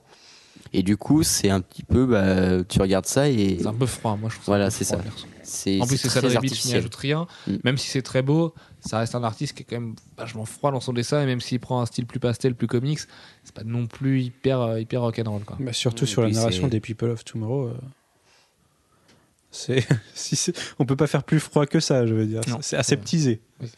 C'est très filandreux aussi euh, en termes d'écriture. Enfin, je veux dire, il y a, il y a- il y a plein de détails, il y a, il y a une armée de, de circonstances, de, de choses qui sont décrites. C'est très lourd. C'est très lourd. Non, mais c'est lourd, mais enfin, oui. Ouais, alors ça, c'est Hickman, par contre. c'est de la façade, moi, je oui, trouve, justement, mais cette lourdeur. bon, hein. d'habitude, c'est plus, c'est plus léger que ça. Mais de la même façon que Ouais. dans Shield, t'as l'impression que c'est très lourd, et finalement, euh, c'est du David Chicotte au rabais. Donc, euh, Hmm. Ben, en dire beaucoup pour finalement en dire peu, c'est Voilà. pas très intéressant. au, au final, tu sens que euh, il a un point, un point de départ, un point d'arrivée. Il en met beaucoup au milieu pour faire euh, typer scientifique, parce qu'il paraît qu'il a une écriture scientifique, ce monsieur. Euh, du coup, ouais, ça fait de la lourdeur un petit peu inutile, un petit peu gratuite, quoi. Mais euh, ouais, c'est surtout que en, euh, il fait diversion et du coup, on, on perd le, le fil de, de ce qui pourrait être intéressant euh, à la base. Quoi. C'est, euh, il est pas assez direct dans, dans les menaces. Au final, elles nous paraissent un petit peu. Surtout dans le numéro 1. On verra que ça se règle un petit peu dans le numéro 2, qui lui, du coup, euh, botte un peu plus des derrière. Euh, Ultimate Okai, numéro 1 et 2. Qu'est-ce qu'on qu'est-ce qu'on en pense, du coup? En dehors. Des... Commençons par Rafa Sandoval, qu'on avait vraiment adoré, qui s'était révélé sur Ultimate, euh, sur Ultimate Trilogy, euh, Ultimate Doom, Ultimate Enemy et Ultimate. Je ne sais plus. Mystery. Mystery, c'est ça. Alors, pour moi, c'est pas c'est pas Sandoval qui a un problème. Moi, je trouve qu'il dessine toujours très bien. C'est que je, je sais pas s'il a changé d'encreur ou pas, mais le mec, il est venu avec ses rouleaux de peinture. Je sais pas pourquoi. Mais, C'est c'est vrai que c'est ancré de manière très très grasse, très gros. Euh, son Hawkeye a une tête un peu bizarre, du coup, perd un peu le. Ouais. le- le- Il, il perd l'agilité qu'a Hawkeye normalement, en fait. Il- ça- T'as vraiment l'impression que c'est Bruce Willis qui est lâché euh, dans, une, dans une tour de cristal. Enfin, Ouais, ouais, plutôt Steven Seagal euh, pour le coup. Très, plutôt Steven très, Seagal, très ouais. bloc. mais- avec une meilleure coupe de cheveux, toujours. Mais... et, et du coup, Ultimate Hawkeye. Alors, ah, le, le numéro 1 était un petit peu catastrophique. Moi, je l'ai ressenti comme ça. Le numéro 1 était vraiment pas terrible. Et dans le numéro 2, moi, je trouve que ça va, notamment quand on lui dit attends, attends, mec, on t'envoie du monde pour t'aider. Et on trouve les fameux persos d'Ultimate X. Et ça, ça paraît pas mal. T'as l'impression que ça va péter quand même dans le numéro 3. Donc, sachant que c'est une mini-série. euh, moi, moi, je sais que perso. Alors, dans le numéro 1, j'ai l'impression que le mec, on l'envoie là-bas. euh, euh, on, on essaie de nous faire jouer avec le fait que les titres soient croisés en disant Hum, j'aimerais bien avoir un coup de main. Oui, mais non, c'est pas possible. Tu sais bien qu'Ultimate sort en même temps et que toi, tu peux acheter, tu peux aller chez ton marchand de journaux, euh, acheter Ultimate et découvrir ce qui se passe en même temps. Enfin, tu vois, ça fait très très gros de la part de Dickman. Mais et finalement, à la fin du 2, il- ça se- tu, perds un petit peu de ce, côté-là, euh, de l'approche de regarder, nous on arrive à sortir deux séries en même temps, les gars. Euh, nous on arrive à avoir une, vraie continuité, il faut lire dans le bon ordre et tout. Ce qui est juste un petit peu lourd d'ailleurs. Et dans le numéro 2, tu passes dans le concret, tu, le vois attaquer, tu le vois s'infiltrer, tu, tu découvres un petit peu les motivations de chacun, euh, tu vois que Nick Fury a un petit peu de mal à gérer sa paperasse à côté. C'est- quand même un poil mieux, sachant que le 3, du coup, a priori, vu la personne qu'on lui envoie, notamment le grand arrière, ça risque à peu près de casser euh, quelques immeubles. Et on en apprend un peu plus sur son passé aussi. Et en plus, Même on, si on commence. D'ailleurs, je me demandais, on savait déjà, euh, on connaissait déjà ses particularités euh, à Hawkeye. Ah, ses yeux? Au Ouais. niveau des yeux? Euh, on s'en- Ça a déjà été évoqué. Dans. Ultimate, ça a été déjà évoqué. Ouais. Ok. Ah, ça, oui, ça côté. ça, ouais. encore une fois, c'est très scientifique. Quoi. Dire je Ouais, vois c'est- euh, 200 fois mieux qu'un humain normal, euh, oui, Ouais. euh, oui. Enfin, de toute façon, on s'en doute, mais Pas que pour c'est ça qu'il tireur vise d'élite. mieux, quoi. hein, C'est voilà. C'est c'est aussi histoire de dire euh, pour le pauvre Jérémy Renner qui va avoir un personnage euh, qui fait un bruit, qui quand il décoche son arc fait un bruit de shotgun. Euh, c'est histoire de lui donner un petit peu de corps et, et de dire aux gens regardez le mec avec son arc dans le film qui sort en avril prochain c'est pas que le faire valoir que vous avez vu dans Thor qui a pas osé tirer Euh, c'est aussi un vrai personnage un vrai vengeur quoi du coup Ultimate Hawkeye toi Manu plutôt Bah, rassuré le- par ce numéro 2 Comme toi, le 2, beaucoup, enfin, bien meilleur que le 1, qui était un peu chiant. ah moi le 20 euh, oh là là. Et j'ai voilà, lu quoi. Ultimate 1 Ultimate Hawkeye 1 je me suis dit mais c'est pas possible c'est pas des- j'aime plutôt bien Jonathan Hickman en général à part Bah oui, tu vois, c'est, vraiment ça, tu vois vraiment les grosses ficelles euh, dans- entre les deux premiers pour montrer euh, ça se passe vraiment en parallèle.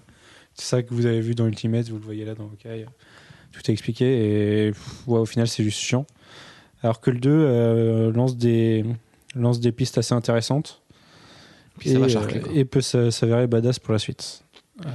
et Ultimates 2 du coup, et les fameux People of Tomorrow. Alors est-ce que tu peux présenter vite fait là, donc la troisième menace, que c'est la plus importante, et, euh, et ce qui se passe en gros, sans rien spoiler, puisqu'il se passe quand même un truc énorme à la fin du 2, euh, quel est le contexte de Ultimates 2 Euh, ouais. bah, globalement, dans le 1, la troisième menace, c'est, c'est Asgard en Europe du Nord, qui est... parce que les, les dieux sont en Europe du Nord, et, foutent un peu le bordel. Donc, ils, envoient du monde. Et, et à côté de ça, il y a une société qui s'est développée en 5 minutes. en fait, euh, il y a un, C'est très Hickman, ça. hein. voilà, il y, a un- il y a un mec qui a créé un dôme dans lequel le temps passe beaucoup plus vite et dans lequel une société s'est développée en mille ans euh, scientifiquement et, et humainement. Euh, et d'un seul coup décide que, tiens, on- si on cassait les murs et qu'on allait, euh, et qu'on allait euh, conquérir le monde. Alors, comme dit Jeff, c'est très Hickman, sachant qu'Hickman va donner euh, l'organisation pyramidale de cette société. Alors, c'est pas qu'on s'en fout, hein, mais c'est pas non plus euh, ce qui va faire le, le corps de la, de la série. Et surtout qu'Hickman, t'as l'impression qu'il s'en fout de ce qui s'est passé avant. Il fait son truc de son côté, mais comme à chaque fois qu'il écrit d'ailleurs, euh, il crée sa menace, il fait son truc, ça choque personne, il crée une société, machin, des mecs qui C'est peut-être là-dessus qu'on trouve ça un peu scientifique. C'est vraiment. euh, Ouais, et puis voilà, t'as l'impression de prendre des cours Ouais, d'économie euh, quand il parle du, du développement de cette fameuse société. Enfin, c'est un peu rébarbatif. Quoi. Alors certes, c'est vu d'un point de vue euh, interne, et donc tu te dis bon, euh, la narration est plutôt rigolote. Ouais, et c'est pour nous montrer qu'il y a eu beaucoup d'évolution et pour à la fin nous dire tiens, 5 minutes après aient- que le premier mur a été construit, il est détruit. Pour nous montrer que c'est vraiment en 5 minutes et que le truc est apparu euh, du point de vue que ceux qui sont, de ceux qui sont là, c'est vraiment apparu d'un coup. Et d'où le fait qu'ils comprennent pas et que quand ils se retrouvent face à cette menace, ils en prennent un peu plein la gueule. C'est le cas de le dire. Voilà. Et du coup, c'est cette nouvelle société face euh, au corps de Captain euh, européen et aux dieux asgardiens. Et pour la suite, Voilà, c'est que il se passe un truc à la fin du 2 qui est juste énorme. Enfin voilà, pour un, un personnage qui d'ailleurs est un peu en déveine, on en parlait tout à l'heure. plein de personnages. Pour plein de personnages du coup, mais bon, surtout pour un grand blond.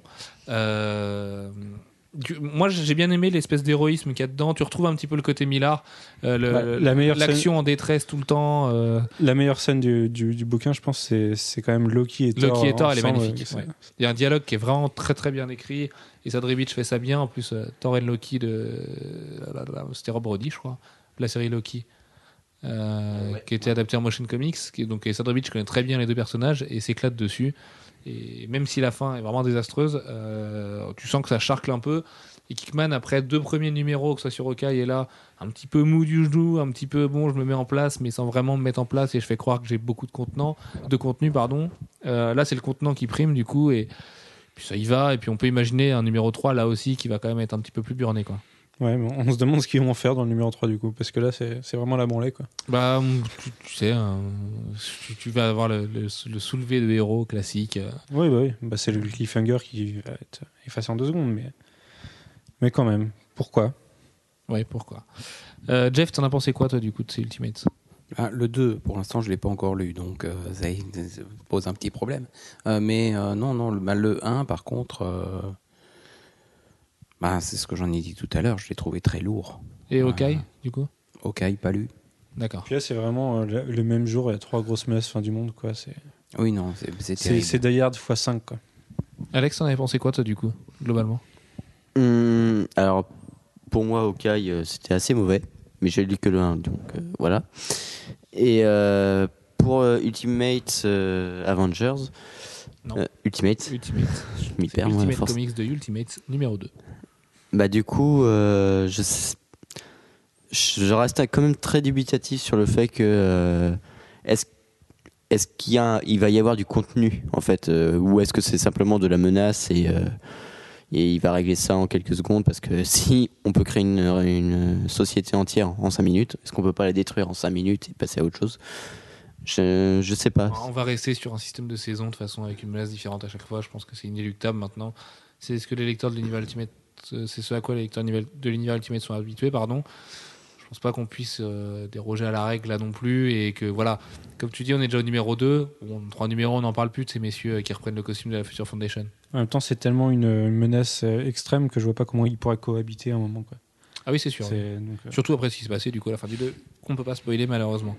Euh, à noter d'ailleurs en parlant de, on peut pas spoiler que ça devrait sortir en VF d'ici la fin 2012. A priori, on peut imaginer mi 2012 dans le meilleur des cas. Euh, ouais, ouais, mi 2012. Ouais. Si, si, vu, vu d'ici, ça fait du, du bon mi 2012. Euh, sachant que l'univers Ultimate est un petit peu moins accéléré que l'univers classique, parce que vous savez que Panini a maintenant que 8 mois de retard sur la VO, enfin de retard, de, de, de- de- délai de traduction et de ce genre de choses, de localisation.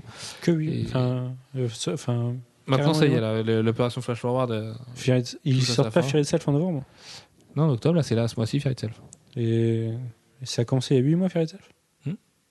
Ah ouais, je voyais ça Le plus numéro prochain. 7 sort euh, la semaine prochaine. La semaine prochaine.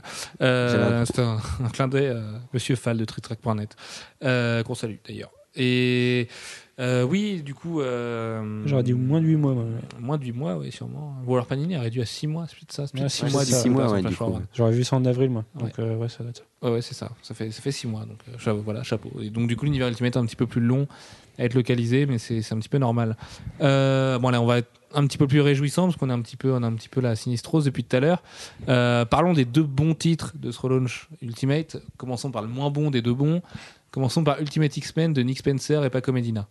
Alex, Bah moi, j'ai trouvé meilleur que Spider-Man. Donc, euh, c'est vrai? Ouais, mais pour le coup, j'ai vraiment apprécié parce que c'était, il y a une énorme dynamique entre les personnages et euh, un truc qu'on n'avait pas vu. euh, Alors, Présentons un petit peu la situation pré-relaunch et Alors. les personnages qui le font vivre.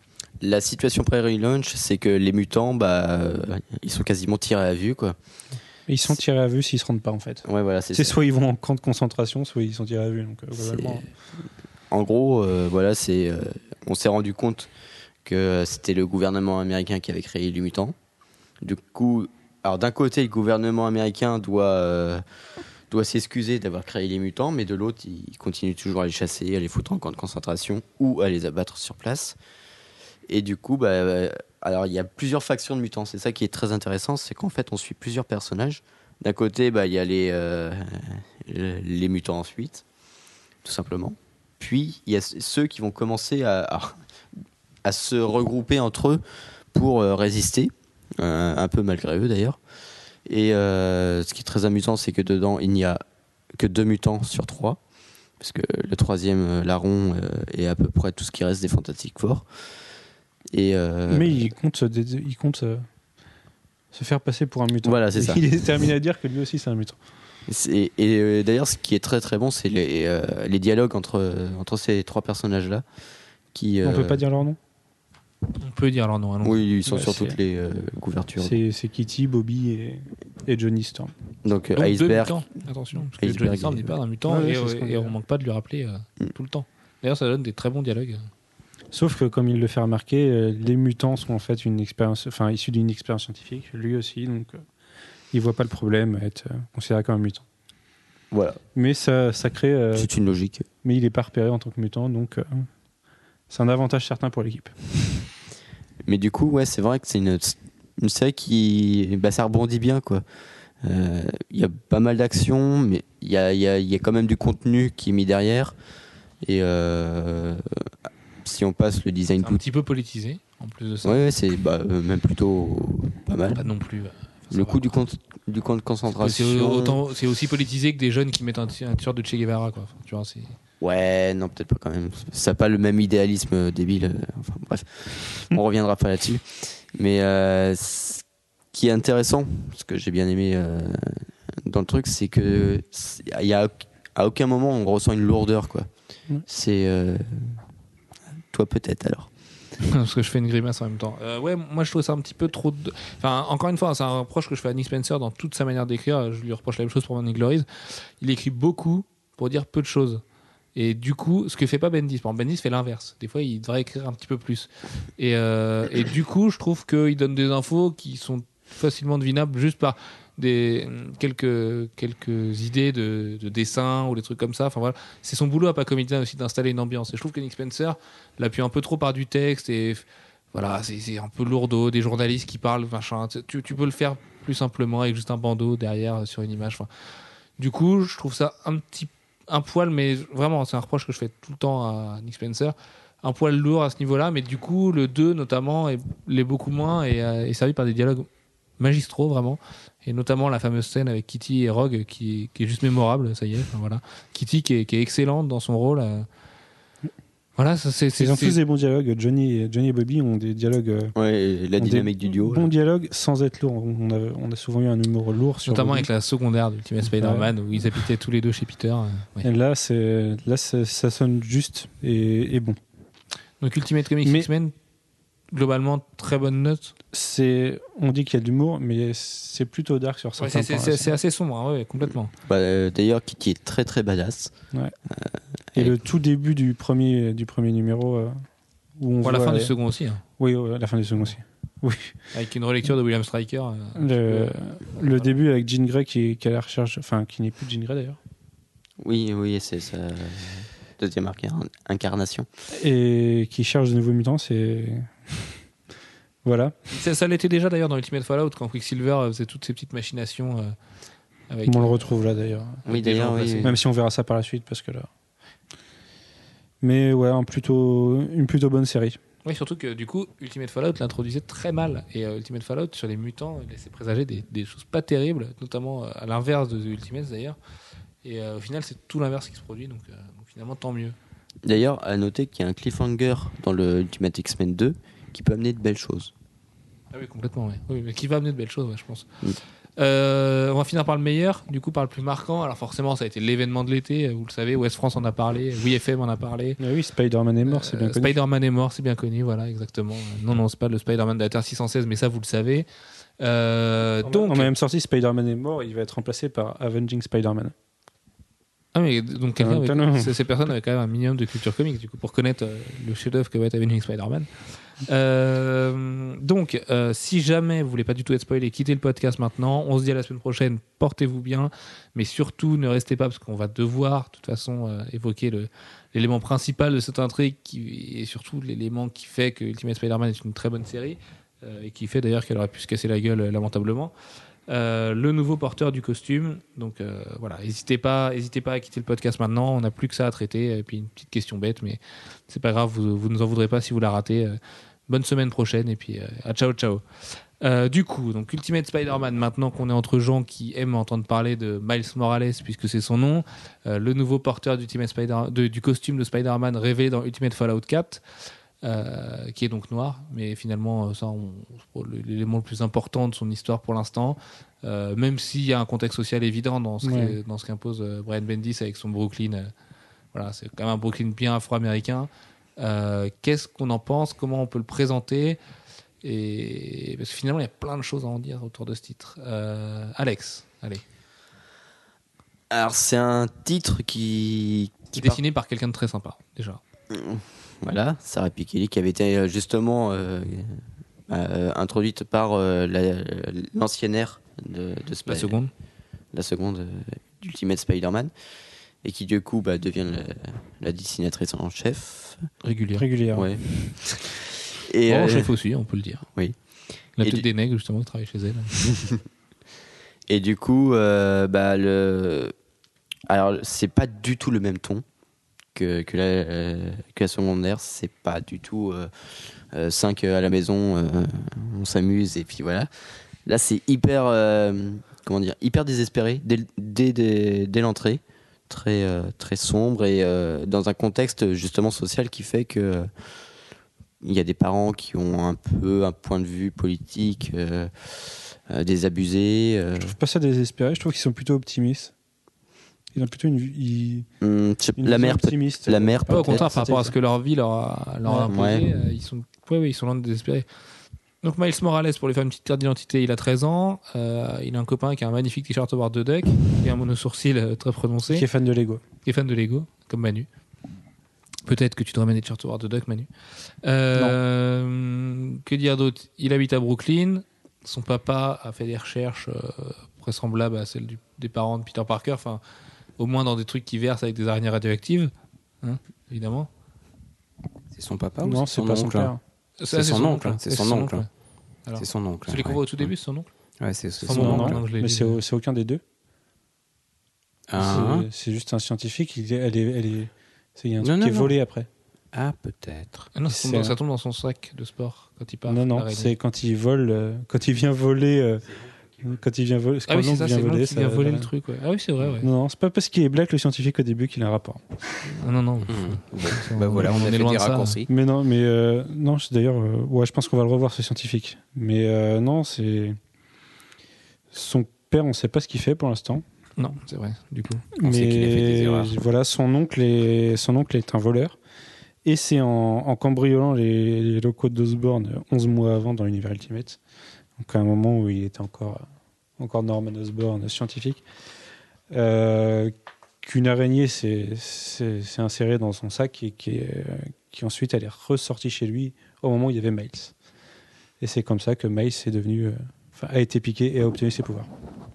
Donc justement, le Miles en question, ce qu'il a d'intéressant, au-delà d'être euh, le nouveau porteur du costume, puisqu'on l'a vu dans Ultimate Fallout 4 en costume, et d'ailleurs on l'a toujours pas vu dans Ultimate Comics Voilà, il n'est pas encore posté. que- euh, c'est qu'il a des pouvoirs différents de Peter Parker, notamment il peut devenir invisible, il peut, euh, il a un système d'électrochoc au bout des doigts Ouais, a voilà. priori, au bout de la À paume, la façon Spider-Woman. voilà.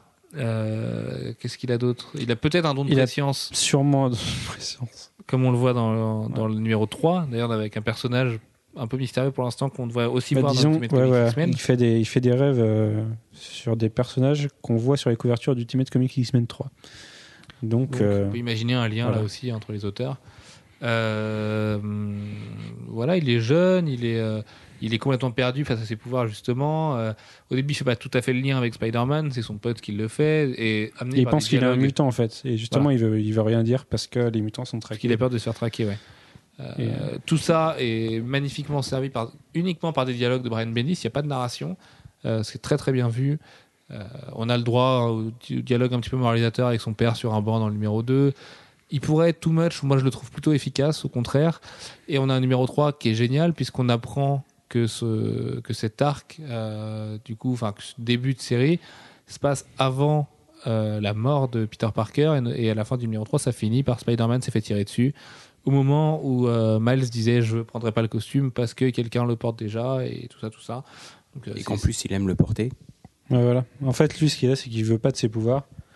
Et que, étant donné qu'il y a déjà un Spider-Man, il voit pas l'intérêt d'a- d'aller faire quelque chose qu'il veut pas faire alors qu'il y a quelqu'un qui le fait. D'ailleurs, c'est ces trois numéros-là servent très bien à introduire les personnalités de ce, nouveau personnage-là, parce que c'est un peu euh, la même chose quand- qu'on voit quand il y a la loterie et que lui est choisi pour aller à l'école et qu'il voit les autres enfants pleurer et euh, qui justement veut laisser sa place pour que eux aillent à l'école à sa place. Quoi. Bah, Parce qu'en plus, euh, tu comprends que l'école, pas non plus forcément le, ce qui l'éclate le plus dans la vie. Moi, moi, je le trouve assez dépressif un peu le Miles quand même. hein. Ouais. Bah, ça se voit, son visage, il est tout le temps, Ouais, euh, il, est, il est très très. tout le temps regardant le Ouais. vide. euh, Notamment quand il sauve les gamins dans l'épisode 3, donc la preview que vous avez pu voir sur le site il y a quelques jours. euh, il a vraiment un regard vide. Alors, est-ce que ça vient pas du dessin de Sarah Piketty aussi? Bah, je sais pas, au début, les previews, mais c'est pensé que c'était le dessin qui était un peu inexpressif. Mais quand on voit les autres personnages ou qu'on le voit dans d'autres scènes, ça a plutôt l'air d'être son caractère que. Ouais, il a lui, il a l'air désabusé Voilà, pour le coup, parce qu'il a vu son, son père et son oncle en chier comme pas permis. Euh, il a grandi dans un quartier qui est pas terrible. Euh, il a une espèce de chance. euh, oui, mais pourquoi? Enfin, il, se pose beaucoup de questions. Euh, face à ses pouvoirs, il a une réaction un petit peu effrayée au départ. Pour l'instant, il est toujours pas décidé à agir d'ailleurs. D'ailleurs, on il y a on sait qu'il va 42 porter le costume grâce à Ultimate Fallout 4. Et tu quoi, Manu? En parlant de chance, il y a le nombre 42 qui apparaît deux fois. L'araignée qui le pique est le numéro 42. Et son numéro à la loterie le numéro Oui, 42. c'est vrai. ouais, ouais. Et du coup, on se demandait avec Manu euh, en off si c'était pas Là aussi, euh, une question de pouvoir ou au moins d'un hasard heureux. euh, Bah, techniquement, quand, il, la loterie sort, il, est, il a pas encore, c'est- il a pas été piqué. Donc, Techniquement. Donc est-ce qu'il a pas juste un destin. Y C'est pas, c'est pas impossible. Euh, donc globalement, c'est très très bon. Pour l'instant, aucune interaction avec le reste de l'univers. Mm. Euh, on, en- on entend juste. Oui, il y a les si, il y a Enfin, les si, X-Men. dans- Parce que justement, au moment, au moment où il veut avouer à son père que qu'il pense être un mutant, on voit, on voit les X-Men passer. Et on imagine que c'est quand il passe pour aller Ouais, vers Ultimate Exactement, c'est quand ils X-Men partent 2. à la fin de à la fin du numéro 1. Et son père lui dit qu'il ne devrait pas exister, qu'il ne devrait pas être là. Et du coup, c'est ce qui fait qu'il va pas le dire à son père. Très bien. En termes de notes, si on faisait un petit tour de toutes ces, ces séries Ultimate, euh, The Ultimates pour l'instant, avec les deux numéros qu'on a eu. Sur 5 Ouais. 2,5. D'accord. Alex, Euh, pff, ouais, deux et demi aussi. ouais. deux et demi. Jeff, Je dirais 2,5, d'autant plus que j'ai pas encore le 2 qui paraît-il est mieux. Donc euh, voilà. Ouais, bah, moi je dirais peut-être 3 grâce à un 2 qui relève le niveau et qui, je pense, promet de belles choses, mais c'est vrai que. Ça dépendra de la suite, quoi. Ouais, voilà, 2 deux, deux et demi paraît être la bonne note, parce que j'ai vraiment trouvé le premier, bah, c'était moi qui m'étais occupé de la review, plutôt catastrophique. euh, pour le Poussif. coup. Très, très, très poussif, ouais, exactement. Et euh, bon, on est, on est sur une bonne dynamique, on va espérer qu'on va, qu'on va rester En là-dessus. même temps, ça introduit des choses, donc euh, peut-être que la suite euh, va être plus Hickman n'est pas le mec intéressante. le plus, le plus hollywoodien des, de l'industrie des comics non plus. Donc, c'est pas impossible que ce soit pas euh, que ce soit voulu de sa part. Quoi. Euh, Ultimate Hawkeye, Jeff, garde le micro. Tu l'as pas lu, c'est vrai, excuse-moi. Euh, Alex, que- quelle note tu mettrais à Hawkeye? Alors, bah, vu que je n'ai lu que le premier numéro, je lui mettrais un et demi. Ah oui, quand même. Ah oui, non, c'était bien une bonne purge. D'accord. Manu? 2. Ah oui même, Ouais. même avec les deux numéros? Ouais, même avec le deuxième, parce que pff, franchement, les dessins sont pas extraordinaires. Euh, J'en ai un peu marre des, des troncs et des, enfin des trônes et des, armures Power Rangers euh, fluorescentes. Et euh, ouais, c'est c'est pas extraordinaire. D'accord. Moi, je mettrais un bon 3 parce que j'ai vraiment aimé le deuxième numéro. Du coup, j'adore la fin. Voilà, il y a quelques trucs un peu too much, notamment bah, le fameux de je vois 200 fois mieux qu'un humain normal. On s'en fout, mais voilà. euh, j'ai trouvé qu'il était moins pompeux que le premier en plus. Euh, C'est mieux. il était plus gratuit, enfin plus, plus black up dans l'esprit. euh, je trouvais ça pas trop trop mal. Euh, ouais, non, un, un bon 3 là-dessus. Ultimate Comics X-Men. Alex. Quatre et demi. Parce que c'est. euh, À ce point-là. ouais, niveau narration, c'est c'est vraiment sympa. J'espère juste que Paco Medina arrivera un peu à finir son trait. Parce que des fois, il est un peu. Ah, c'est ça qui est bon avec Paco Medina. Moi, j'adore ce mec-là pour ça, justement, parce que c'est un peu gras. C'est tout le temps un peu gras. Ouais, mais. C'est ce qui faisait son charme sur Deadpool aussi. Ouais, Dans les mais sur meilleurs Deadpool, ça marchait bien, mais là, justement, il y a des trucs qui ont besoin d'être un peu plus fins, quoi. Mais bon, on verra bien. Ça marche. Manu? Moi, j'aime bien le dessin, moi, au contraire. Mais euh, 3,5 ou 4, je, je, je me tâte. Euh, 3,5. ouais, Pour mettre du quatre à coup, Spider-Man. ouais. Trois et demi parce que j'ai trouvé le premier un peu poussif. Le deuxième est pas mal, mais bon, le, le Striker Teenage. Il y a euh, Striker qui me gave. Ouais, moi c'est pareil. euh, j'ai pas envie de voir Striker, j'ai pas envie de voir un Striker comme ça.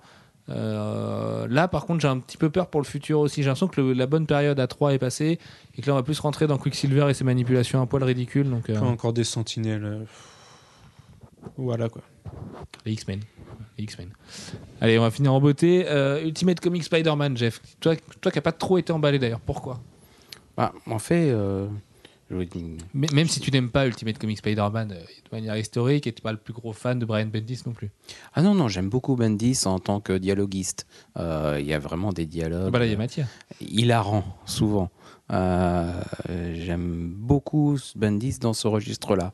Euh, après, euh, oui, non, c'est c'est vrai que l'univers Ultimate dans son ensemble, c'est un univers que j'ai boudé au début pour euh, des raisons historiques. C'était la xème tentative de Marvel de créer un nouvel univers. Et j'avais j'avais testé tous les autres. Je me suis dit, non, cette fois-ci, ils m'auront pas. Et bah, c'est le seul que, sur lequel j'aurais dû prendre le train et je l'ai pas pris. Mais bon, euh, euh, à part ça, le, bah, Spider-Man, il est, il est sympa. Bon, après, je suis pas plus emballé que ça. Euh, je trouve que c'est une bonne introduction, par contre, pour un nouveau personnage. Ils ont quand Euh, même réussi le pari à prennent le à tout temps. le monde qu'il y avait un nouveau porteur de du costume de Mhm, Tout à fait. Et ça, ça c'est un bel exploit. Et je pense que le, euh, la, la mini-série Ultimate, euh, Spider- Ultimate Comics Spider-Man, enfin, c'est une mini-série. Non, Euh, c'est un. Bon, oui, mais j'ai quand même l'impression qu'on est parti sur un format euh, de six épisodes Oui, à peu près des arcs, ouais, c'est des arcs. pour, Bah là, pour l'introduction. du costume et voilà. pour l'introduction du personnage. Et je trouve qu'il l'amène bien, euh, même si de façon assez lente malgré tout. Euh, J'ai pas eu l'impression qu'il y avait eu un énorme progrès entre le, premier et le, troisième. Bon, D'ailleurs, en parlant du costume, euh, comme pour le début d'Ultimate euh, il y a 10 ans, on a des magnifiques couvertures de Kerry Andrews qui montrent Spider-Man en costume, alors que, comme il y a 10 ans, il l'a pas pendant 6 numéros. Quoi. Mais est-ce que c'est grave ça? Moi justement j'aime bien le fait de le voir dans son costume euh, avant parce que ça, il va peut-être légitimer le pourquoi des- de la couleur noire et rouge, euh, genre de choses. Elles sont pas toutes catastrophiques les, coups de sont- Karen Andrews. les, les deux et trois sont horribles. Euh, les deux et trois sont, ouais, de toute façon celles de Spider-Man sont vraiment horribles. Celles de The Ultimate sont vraiment pas mal par contre. Enfin, moi je sais que je les, je les aime vraiment bien, notamment la 2 avec Thor. Euh, La 2, ouais, parce que la première fait très affiche de film. euh, oui, la première fait vraiment très affiche de film, euh, ouais, un peu, un peu, bah, Steven Seagal. J'ai quand même un truc à ajouter sur euh, le Ultimate Spider-Man. Je trouve que euh, autant le, le Miles euh, en tant que tel me paraît pas très très très intéressant comme personnage, autant son environnement, lui, semble avoir du potentiel, en particulier son pote. Et Brian Mais, Bendis, ouais, c'est- tu sens voilà. que le mec il, co- il- il sait de quoi il parle, quoi. C'est c'est son, environnement social comme ça, il le connaît. Euh, moi, j'aime bien le, le côté euh, justement qui serait casse-gueule de mettre un, black avec un latino et un autre black puisqu'il a son nouveau colloque qui arrive et il ose, il le fait. Et je pensais pas, il y a six mois, quand on a annoncé euh, ce nouveau Ultimate Spider-Man, euh, me dire qu'au bout de trois numéros, j'accepterais complètement un nouveau porteur du costume et surtout de le voir évoluer dans un milieu qui, qui, enfin, aurait sonné cliché pour moi de me dire bon attends la, fable sociale d'un petit black qui s'en sort euh, tout ça qui a un pote latino et qui a un autre coloc black mais finalement c'est amené assez justement de de ce qui se passe vraiment dans la vraie vie enfin voilà c'est comme ça que ça se passe dans les écoles américaines Euh, souvent à triste, pour de tristes raisons, les gens se mélangent pas. Et, et justement, il n'y a, il y a rien là-dessus. Il n'insiste jamais sur le fait qu'un tel est latino ou genre de truc. Et, ou s'il le fait, c'est avec de l'humour en plus, donc ce qui est plutôt, euh, plutôt bienvenu. Mais, mais je pense que son, son pote va justement être plutôt intéressant par la suite. euh, Et son pote, il la relation entre les deux. Déjà, son pote, il a une short Howard the Duck. Donc, euh, Et puis, franchement, c'est le gars qui est quand même capable de, de voir son nouveau coloc arriver et dire Toi aussi, t'as des super pouvoirs. Quoi. Oui. Alors que c'est censé être euh, vraiment. il est- pendant- on a quand même 15 cases où il dit euh, Ça reste entre nous, tu vois. Ouais, toi aussi, t'as des super pouvoirs. Ah non, non, il, Il il tire a, il l'air vraiment excellent. Il, il a l'air vraiment très très bien écrit. Enfin, tu sens que Bendis va se faire plaisir avec lui en dialogue. Euh, Alex, du coup, ta note. D'ailleurs, on n'a pas donné de note. Jeff, t'as donné une note? Allez, donne ta note. Non, une note, euh, allez, 3 pour euh, le, la bonne introduction euh, du, du personnage. Voilà. Et de son environnement. Son environnement qui m'a l'air, lui, très intéressant. Mais Ah bon, bah, je vois. Alex? Bah moi je lui mettrais 4 pour le coup parce que c'est vrai que c'est un très très bon numéro. euh, enfin, moi j'ai vu que les deux premiers, mais j'ai vraiment aimé, c'est c'est frais. Et puis euh, Bendis quand il écrit des dialogues, euh, moi ça me fait toujours plaisir. C'est un maître dialoguiste. Et, euh, et- et il arrive à faire avancer l'histoire rien qu'avec ça, donc c'est très très fort. Après c'est vrai qu'il y a quelques moments un tout petit peu trop larmoyants pour moi. C'est ça qui m'a un peu freiné sur le coup. Mais euh, voilà. Par contre, je sais pas si vous avez trouvé aussi, mais quand j'ai vu le costume de voleur de son oncle, j'ai tout de suite pensé, tiens, il y a Deadpool. Non? Non, pas du tout. Non, ouais. Ah. non. D'accord, ok. Bon, moi, je suis le seul. je trouvais que ça faisait Tu vois vachement Deadpool Deadpool. partout, ouais, c'est pour ça. Non, mais je vois pas du tout là.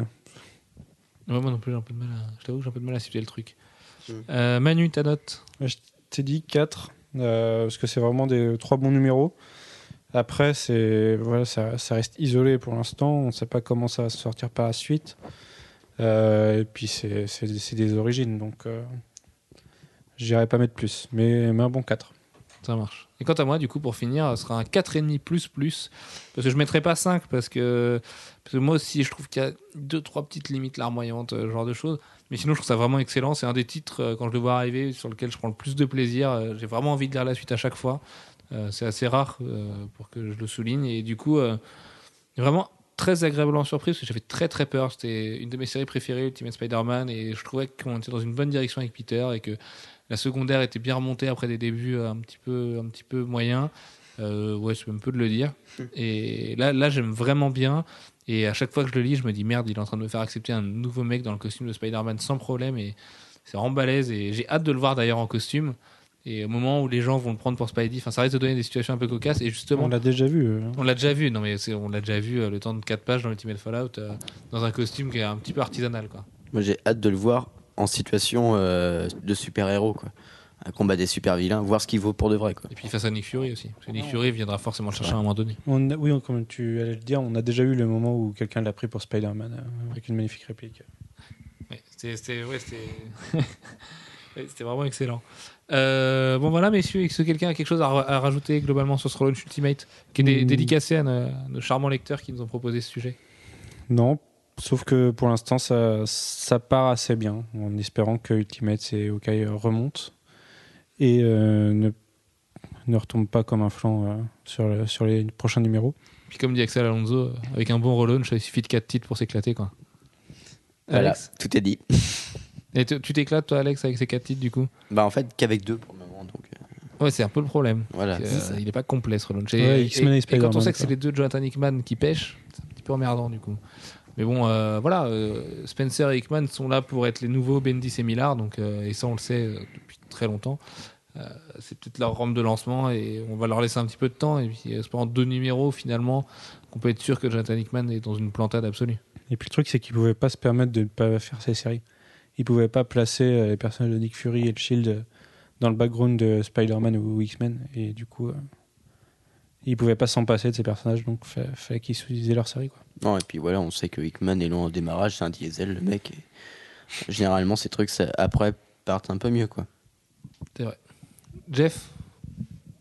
Oui, enfin, sur FF, c'est plutôt l'inverse. hein, Ça part super Ouais, je suis, bien. je suis assez d'accord. Ça part toi. super bien. Et puis Moi, FF, après. je trouve euh, ça catastrophique. hein. Ça fait 5 c'est, numéros, j'en peux euh, plus. euh.